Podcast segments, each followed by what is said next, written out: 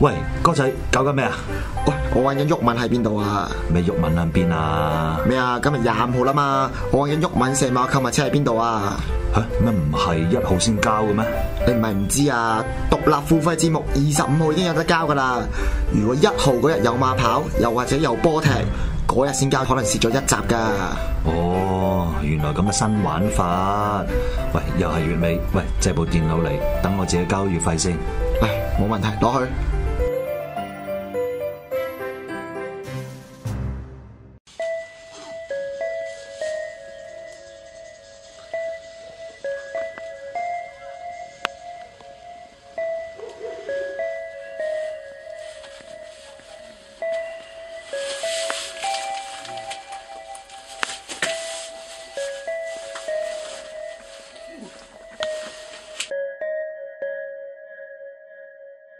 零點零三咧，自面世以嚟咧，短短幾集咧，就有好多嘅聽眾朋友俾咗好多嘅意見我哋嚇，有支持我哋嘅，多謝晒。亦都啊有俾我哋有需要有改善嘅地方嘅，我哋收到我哋會誒、呃只有話沒有最好，只有更好，越做越好啦。咁希望可以啊有咩意見，嗯即管隨時反向我哋反映。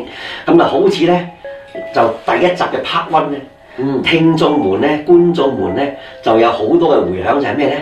就係話咧，響第一集嘅拍 a 嘅八分十一秒嘅位置咧，就我哋拍攝嘅場景咧，個窗邊咧就有個影飄嗰個過。有個圓形波喺我後邊咁樣飛，咁樣飛。係啦，係啦，係啦，就我有睇到嗯我有好多朋友就係煙，咁就我自己覺得會唔會可能係咪我哋嘅蠟燭嘅倒影喺度飄過，有冇咁嘅可能咧？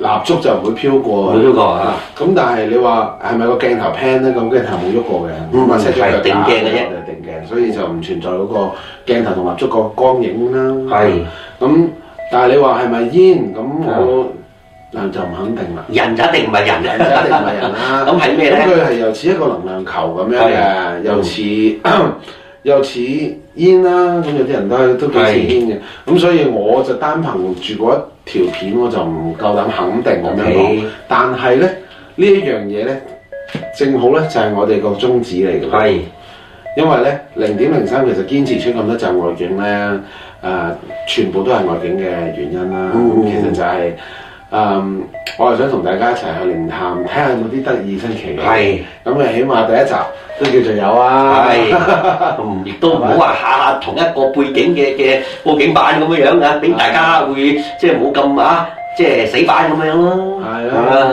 冇咁悶啦。係啦，咁啊，亦都聽眾們都俾另一個意見我哋，係就係講關於上一次嘅師生法嗰方面嘅嘢。哦，師生法嗰方面啊，誒、我啊真係唔知，因為係咧呢個唔係我負呢責嘅個密範宗疇嘅嚟啊。係我係都講咗好多次啦係，我誒係、南傳佛教，純南傳佛教嘅，嗯咁係、泰國嘅一啲泰國法術啊係咁嗰方面嘅。因為好多嘅朋友都問我哋，亦都甚至有朋友同我講話，喂，可唔可以一齊試下去睇下喎？似乎會唔會話用呢一種方法咧，影相會唔會有收穫咧？咁樣樣，嗯咁、就我喺嗰一集我都同大家講過。咁師生法係咩咧？我再簡單解釋多一次啦。其實係將自己嘅身體，就係上供俾佛，就下供俾一啲嘅啊朋友啦。即係我講話眾生就係、你哋大家有個叫話鬼啦咁樣啦，就係一個好大功德嘅一個嘅法嚟嘅。咁你個過程係需要咧，傳統嚟講咧，用一支嘅骨燒係人骨嚟做嘅，大腿骨就係一個嘅，仲要係處女骨。點解要處女骨咧？就係、處女即係話意思係一個未成年嘅意思，就係、一個嘅枉死。枉死，咁就喺枉死裏邊嘅骨，用佢個骨嚟到吹出嚟咧，嗰種聲咧嘅怨氣好大，可以吸引好多嘅眾生啊朋友過嚟咁樣樣，咁啊佈施俾佢哋。咁但係呢一個過程咧就危險㗎，危險㗎。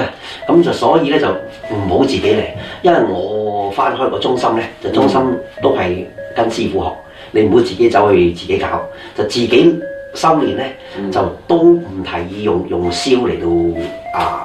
做嘅，咁就嚇、最好完全嚟跟師傅，更加唔好話無師自通，唔係喎，有個法管喎咁樣樣喎，咁你唔呢啲唔好亂嚟啦。係啦咁我之前都講過個個情，有一個嘅師兄嘅出咗事嘅情況過俾大家聽噶啦，所以咧跟師傅，唔好自己嚟。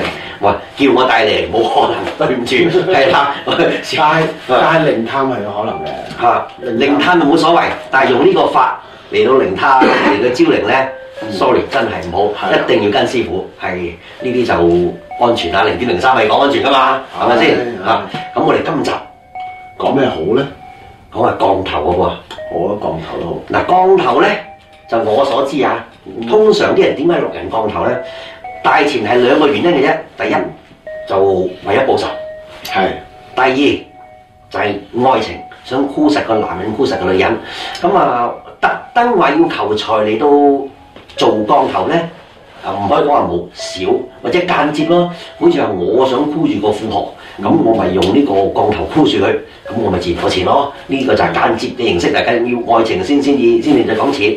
咁啊，或者我哋講下報仇，甚至乎係整蠱人先啦。降啊頭咧係一個中文嘅字嚟嘅，喺係美國就冇降頭呢個字嘅。係咁誒，呃法術啊但係係啦係啦，可以叫法術，但係咧誒喺我自己認為中文定義嘅降頭嘅意思咧係係綜合嘅法術，係即係一啲高層次嘅法術，綜合嘅法術，係去做一同一個人，咁嗰種叫做降頭。嗯咁嗯，我哋可以試下講下一啲誒、呃、單一嘅法術先啦，因為呢啲單一嘅法術混嗯合使用嘅話咧，就係降頭，係。係嘛？你整蠱人又點整蠱得抵死法咧？嗯都係要聽下先。整蠱人，我試過，嗯，有人爭我錢，係啊，咁啊，我自己啱啱啱開始修練嘅時候係啦，個心就未未話修得好好啦。係，唔好爭佢錢 啊！唔好爭佢錢啊，大佬。係咁咧，我就用一個法術咧，叫做誒 Waterloo，係係，咁就可以將個對方嘅相片咧寫上個名啦、出生年月日啦，嗯然之後放喺隻碟度啦。嗯咁你留意咧，呢個法術咧就有啲唔同喎。譬如誒清邁嗰方面咧，要清邁傳承嘅 Waterloo 咧，佢係底碟上面鋪一塊紅布嘅。嗯但係誒、呃、東北傳承即係二散啦，二散嘅法術係係喺個碟上面鋪一塊白布嘅，係係唔同嘅傳承法術，係意思係一樣嘅。 ，OK，咁啊，將個相放落去，然之後將隻牛擲住佢咁樣啦。係咁咁誒，然之後咧就係懷住憤怒嘅心去詛咒佢啦。咁牛擲出嚟佢話翻一啲適當嘅法術，係用前提定後提擲住佢咧？四隻腳擺晒張相上面，細細隻嘅啫。嗯但係嗰張相，哦，OK，而嗰啲牛嘅材料咧，一般就正啲嘅就會係果蠟啦，係啊有啲亦都係一啲誒、呃死屍蠟啦，係啊誒、即係一啲屍誒、呃死人嘅材料去做嘅啊係。但係我亦都聽你講過咧，好似話響嗰個誒，即係你講係相片上寫嘅名年月日，嗯但我都都聽你講過咧，喺個牛嗰個嘅肚嗰度寫年月日係嘛？呢啲一般就唔講，我不過俾佢講。哇！你都踢爆嗰啲法門添真係，啊誒、呢個咧就係、可以將只牛咧誒、變成，譬如我整你咁樣講，係係我將你個名寫落只牛度，係然之後通過一啲咒語係啦，一啲咒術啦，令令到只牛變成你。係咁喺烈日當空嘅係太陽底下反轉只牛，係啊、就喺嗰、個、啊一啲露天嘅地方暴曬佢。嗯咁咧、你會有咩感覺咧？係到時你就會全身發熱啦。係係 OK，無論你點樣飲凍水、開冷氣、沖涼都係冇用，全身好似俾火燒會。唔會影響人個運程啲咁樣嘅嘢咩身體唔好啊，點會有運行哦啊？ ？OK OK OK，咁如果冇太陽嘅話，就收翻埋定點啊？冇太陽又可以另一種，其實我信道真係一個好大嘅誒係家族嚟嗯嘅。哼呢一個法門咧誒，甚至乎可以喺自己屋企門口啦。係嗱呢呢一樣呢一個法術就可能新界先做到咯。嗯要作一個窿啊，係啊將隻牛寫咗對方嘅名，成份床入去。係，我即係即係揾埋個底度咁樣喎。誒呃呢一個法術有個近庫嘅，嗯嗰、個近庫嘅意思就即係話誒衣缽，中文叫衣缽，係係啦，衣缽即係話傳承咗呢一套法術嗰個近誒衣缽啦，係連埋個衣缽連埋隻牛一齊藏落去屋企門前嘅嗯大門前嘅一一個窿度係鋪翻平佢，嗯，係咁啊，亦都係一種詛咒嘅誒、呃法術。有冇話分埋牛頭向向門口定牛頭一定向外㗎啦，啊向外？OK，咁誒、呃意思就係每一日呢一個人永遠都要俾你錢，但係如果換硬啊，我行出唔行入，唔想踢到只牛有冇問題咧？唔會踢到啊嘅，你藏咗落地。哦，埋落地咁啊，埋好似你啊係啊，，哦，好似埋落地都嗰啲得什麼天圖報告咁樣，埋啲公仔下面咁 樣類似喎。啊 類似啦，但係當然要配合翻適當嘅咒語啦。你你係周圍去揾隻誒類似呢一種嘅食物翻嚟，根本就係用唔到嘅，因為你冇嗰個傳承，冇嗰個 OK 近庫。嗱，好似咧就我喺泰國拜嗰啲太歲神啊，阿喇古啊，咁啊喇古前面有一對嘅牛，即係嗰啲當然就唔係真牛啦，係一種誒誒、算係叫做聖物啦。咁嗰係咪嗰類咧？嗱，我嘅進路咧就通常咧就係、誒、一隻誒、野牛係啊，個個角向前嘅。係咁有泰國咧牛嘅法術總共係有兩個啦，一個係係水牛嘅法術，係雖然係相類似嘅，咁但係係水牛嘅法術係亦都誒、呃包括埋招財嘅 OK 但係咧誒我進路呢個法術係冇招財嘅，嗯純粹破壞同埋誒屬於擋黑法術啊、擋降 OK 頭啊咁 OK，樣嘅嘢。因為有朋友送咗對牛俾我啊啊，就一隻就係公牛，就係向對角向前邊，一對就向天。哦，冇關係嘅，冇我關係覺得係我進路哦，OK，向後嘅就係水牛法術。明白明白，因為其實喺喺誒佛教嚟講啊，牛咧有好多嘅意思嘅喎，即係好似誒密宗咁樣樣啦，嗯有一有一個有一隻牛叫靈玉寶牛，中文叫靈玉寶牛啊，即係喺一啲嘅黃教啊，即係達賴喇嘛啊啊，誒。班禪啊，嗰一個門派嗰度嘅一啲佛牌嘅造型有雕做牛嘅，叫靈玉寶牛，即係啊隨心所欲，嗯求咩就可以求咩。我睇嚟牛呢一樣嘢咧，就喺誒、呃、無論係道教啦、嗯太上老君嘅坐騎啊，我聽過係係啊佛教啦，嗯啊好神聖啊同埋一啲武術方面咧都係係好神聖嘅係，亦都好似印度嘅濕婆神啦，就嘅坐騎哦啦。唔係佢曾經唔係係一化身，係，又話係好似係咪啊話俾最最濕婆神，你講先。濕婆神拍士哇，濕婆神神話嘅誒其中一個化身啦，係係，就好似話係咪話拍士哇係唔係話飲牛奶大嘅咧？有冇有冇聽過呢件咁樣嘅事？定係我記錯？就話係飲牛奶大會咁樣嘅事，冇。但係就咧，通我就係知道咧，拜拍士哇，即係拜呢個濕婆神咧，就唔可以食牛， 可以飲牛奶，可以食牛油。啊誒唔係喎，咁呢個可能係印度教嗰方面係會，我又唔濕婆神啦，唔清楚。嗯。一般咧就係、誒、大料士咧，係就都全部都係拜誒濕婆噶啦。係咁，但係咧就誒啊佢哋係唔冇唔食牛肉係嘅，冇拜牛肉嘅係咩？喎。係啊，唔食就係拜，我哋聽人講話拜濕婆神、拜百事威就唔食牛。咁同埋咧就我都食我所知啊，即係啲預見啊，咁可能我聽錯未定啊。但係咧就肯定咧，誒、呢個嘅牛油咧就唔同唔會殺生嘅，因為牛油係牛奶提煉出嚟嘅，所以唔會話殺咗牛先至提煉到牛油係冇呢樣嘢嘅。而且而家啲牛肉都係植物㗎啦，係咪？誒都唔知啦，佢講下講牛油啫，啊咁啊究竟係咩成分咧就唔知啦。係啊，咁啊牛係一個法術啦，咁另外其實仲亦都有好多詛咒嘅法門啦。牛方面啊，誒唔係牛嘅，嗯啊咁啊好，其實泰國都有仲有好多詛咒嘅法門啦。係其實我自己見過咧，啊、有啲詛咒嘅法門咧係需要佢三百六十五張相嘅，咁多張啊，係一模一樣你又一模一樣係。一模一樣晒三百六十五張，即係殺，即每係每一日要啊喺、一個三叉路口咧。誒、通過一啲經罩啦，嗯咁啊將佢燒喺個三叉路口度燒咗嘅。嗯咁咧呢個法術係令到人哋誒、呃、會即係中中招嗰個啦，嚇嗯中法術嗰個人啦，係會令到佢誒、呃、會精神病，係三百六十五張，即係即係由頭練衰足一年，係練足一年係咁就會精神病啦。嗯咁亦都誒、呃有一個法術咧，係只可以和尚先至誒做得嘅做得嘅，都係一種報仇嘅法術啦咁。得意，係咁咧，佢就係、誒、狗食腦嘅法術。嗯誒、就係將對方個腦啊，用九隻狗去俾佢食咗佢，嗯咁嘅意思。咁但係呢個法術學咗嘅話咧，就唔會誒、有後代嘅。 ，OK，咁所以好多誒即係在家嘅人就唔學嘅呢一套法即係術，所以只有和尚做，所有和尚先可以做， OK 先可以學而冇事，明白就係咁樣啦。啊呢啲嚟講咧，算唔算係降頭嘅入門級啊？法術嘅入門級啊？即係熱下身嘅喎，可能啊牛啲 嘢整人周身慶都冇用嘅喎，會即係我我嚟其實講咧，誒每一個法術都可以整死人嘅，係牛法術你練得好咧，係一樣可以整死人，嗯即係好似誒、打機咁。係啊 RPG game 咁你去你去喺個武館度練武，你都唔係一開始就可以升到十呢㗎，嗯係咪？係咁但係呢個呢一個法術咧，係你懷住嗰個憤怒心，如果你控制到自己嘅憤怒心係咧，你就可以殺人都得嘅。係呢啲法術，其實降頭嚟講咧，嗯除咗點講啊，即係當然係師傅嘅功力之外咧，基本係需要咩材料同埋咩因由可以令到呢有咁嘅力量走出嚟咧？光頭嘅材料咧有唔同嘅法術，有唔同嘅材料啦。咁但係，嗯，我會講啊，不如講你想要啲嚴重啲嘅，聽講啊，連續勁啲 嘅，激啲嘅咁樣啊死，人㗎啦，死人咁又唔使斷手斷腳好啦。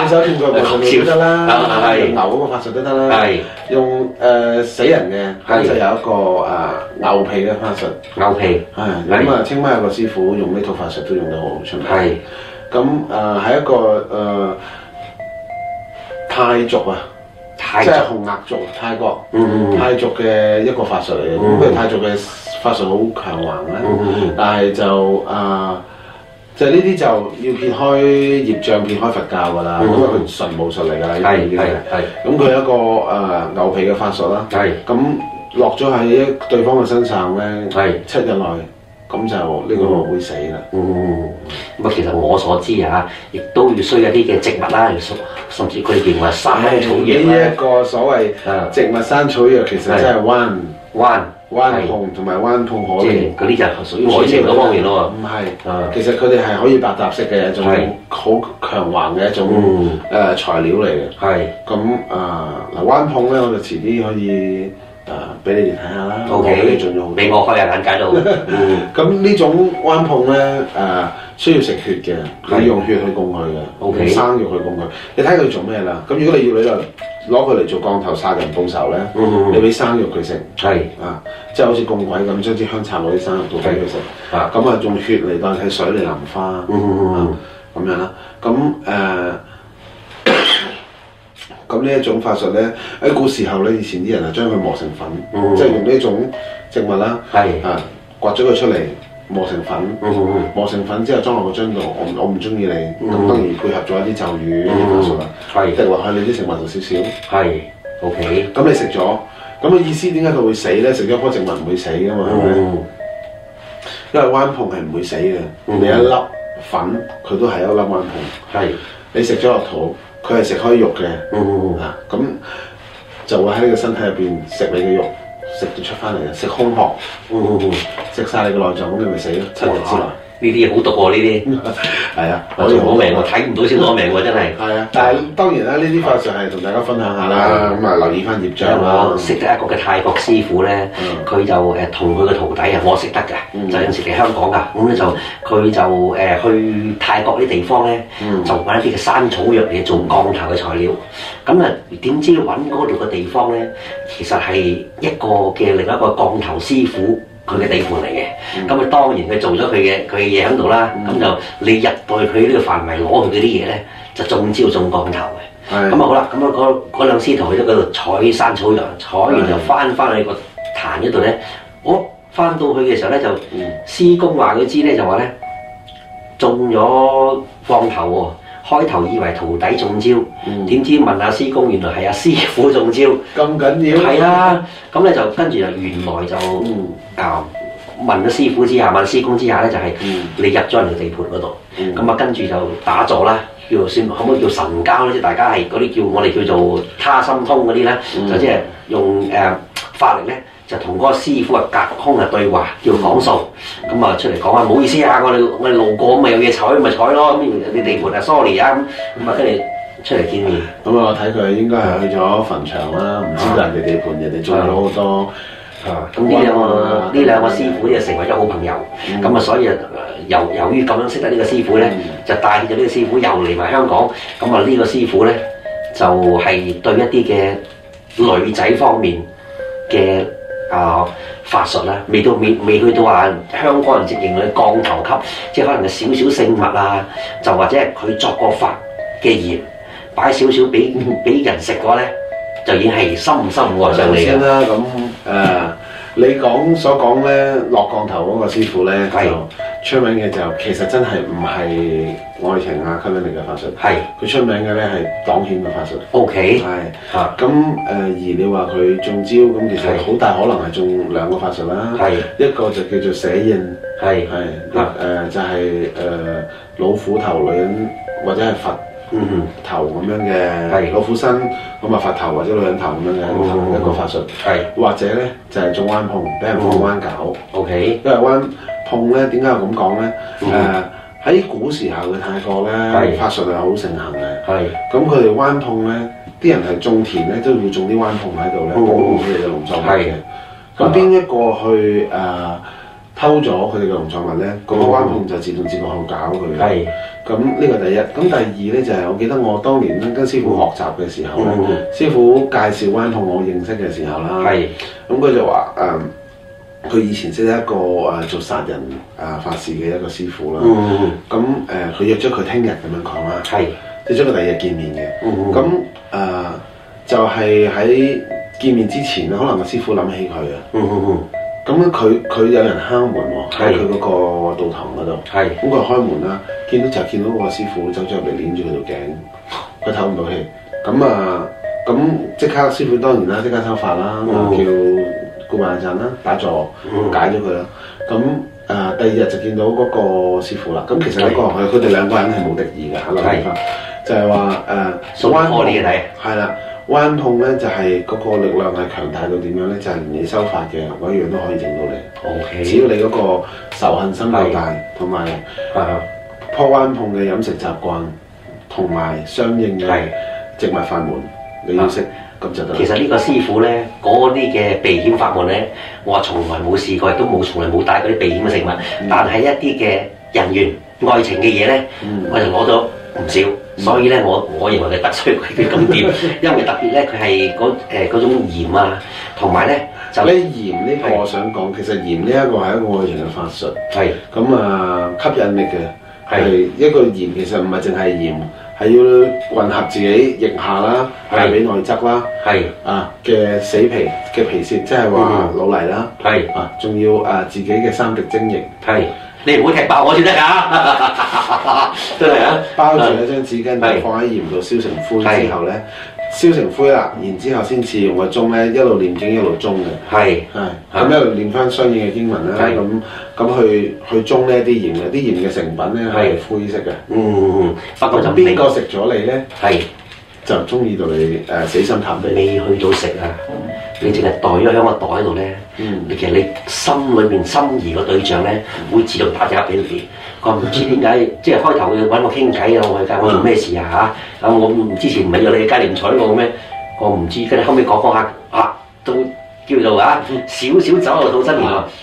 我成日諗住你，真係咁樣樣，我唔知咩事喎咁樣。呢、個呢、個係咪呢啲咪法術咯？啊！ 呢所以個呢就係法術嘅係奧妙之處咧，係我我覺得啊，非常之有趣啲我啲法術去到咁樣樣咧，法術。如果你講愛情法術，有啲仲好玩啲嘅。係係望住我哋好似下邊有好多蠟燭啦，係望住個火，念一個經文，再望翻你嘅瞳孔，係然之後你就會對我有好感啦。係咁，但係當然啦，我唔會整佢，因為因為誒我唔係基嘅，係係咩呀？我有啲誒朋友啊，嗯用一隻鋼頭啊，哇！嗰下先犀利嘅，點樣咧？佢咧就誒自己咧。嗯，就有一種嘅點樣講啊，大男人主義就係一種嘅，即係都係唔知係咪船頭驚或者船尾驚，乜點都好啦，嗯成日驚自己嘅老婆偷食。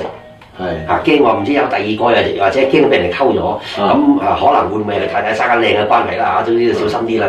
咁我用一種嘅法術咧，就係咧誒平時就同佢發生嘅性關係咧就冇嘢正常嘅，咁但係咧就每當佢太太咧同第二個發生性行為之前咧，咁佢嗰個嘅器官咧就會發出一啲嘅好惡頂、好難聞嘅氣味出嚟，咁啊令到嗰個想同佢發生關係嘅男士咧啊唔好搞啊，拒諸門外啊走咗但係你點知啊？嚇、即係我我我都真係係你朋友，我朋友我老公點知啊？嚇，咁佢話師傅用呢個法術。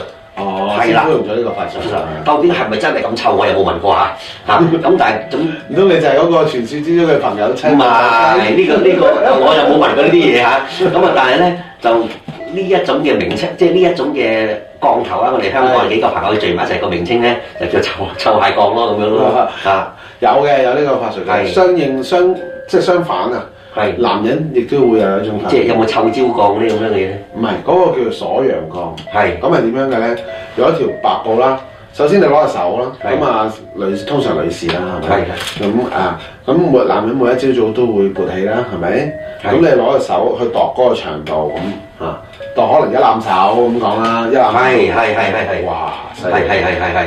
一攬手你你你咁樣係繼續係繼續一攬手，係係係係係跟住咁啊一攬手你就剪翻一塊一攬手嘅白布，攞手度完，吸落張白布度剪咗佢一塊一條長條形嘅白布啦，變咗係係又咪？一比一啦。係啦，其實就有個咒語，嗯，係諗住諗住個個男啊你身邊嘅男人啊，要同埋佢下面係諗住佢由硬變軟，係然之後又係一啲唔可以公開嘅一啲咒語啦。嗯，嘅綁裂、綁裂、綁裂、綁三個裂，即係條布講講三個年，係啦。咁樣咧，個男人就係馬上唔得噶啦，係即係對住佢對自己嘅住對住翻自己都唔得噶啦，係全部人都唔得噶，同同埋死啱唔好火噶啦。係但係你有一個解咒嘅方法嘅，又係有一個解咒嘅咒語，就解翻嗰啲裂佢就得翻，即係同佢發生關係嘅時候就解咗呢個咒先，梗係啦。咁就話發生完關係又整翻呢個咒再再落上去咁樣梗係啦， 哇！你唔死 我啊！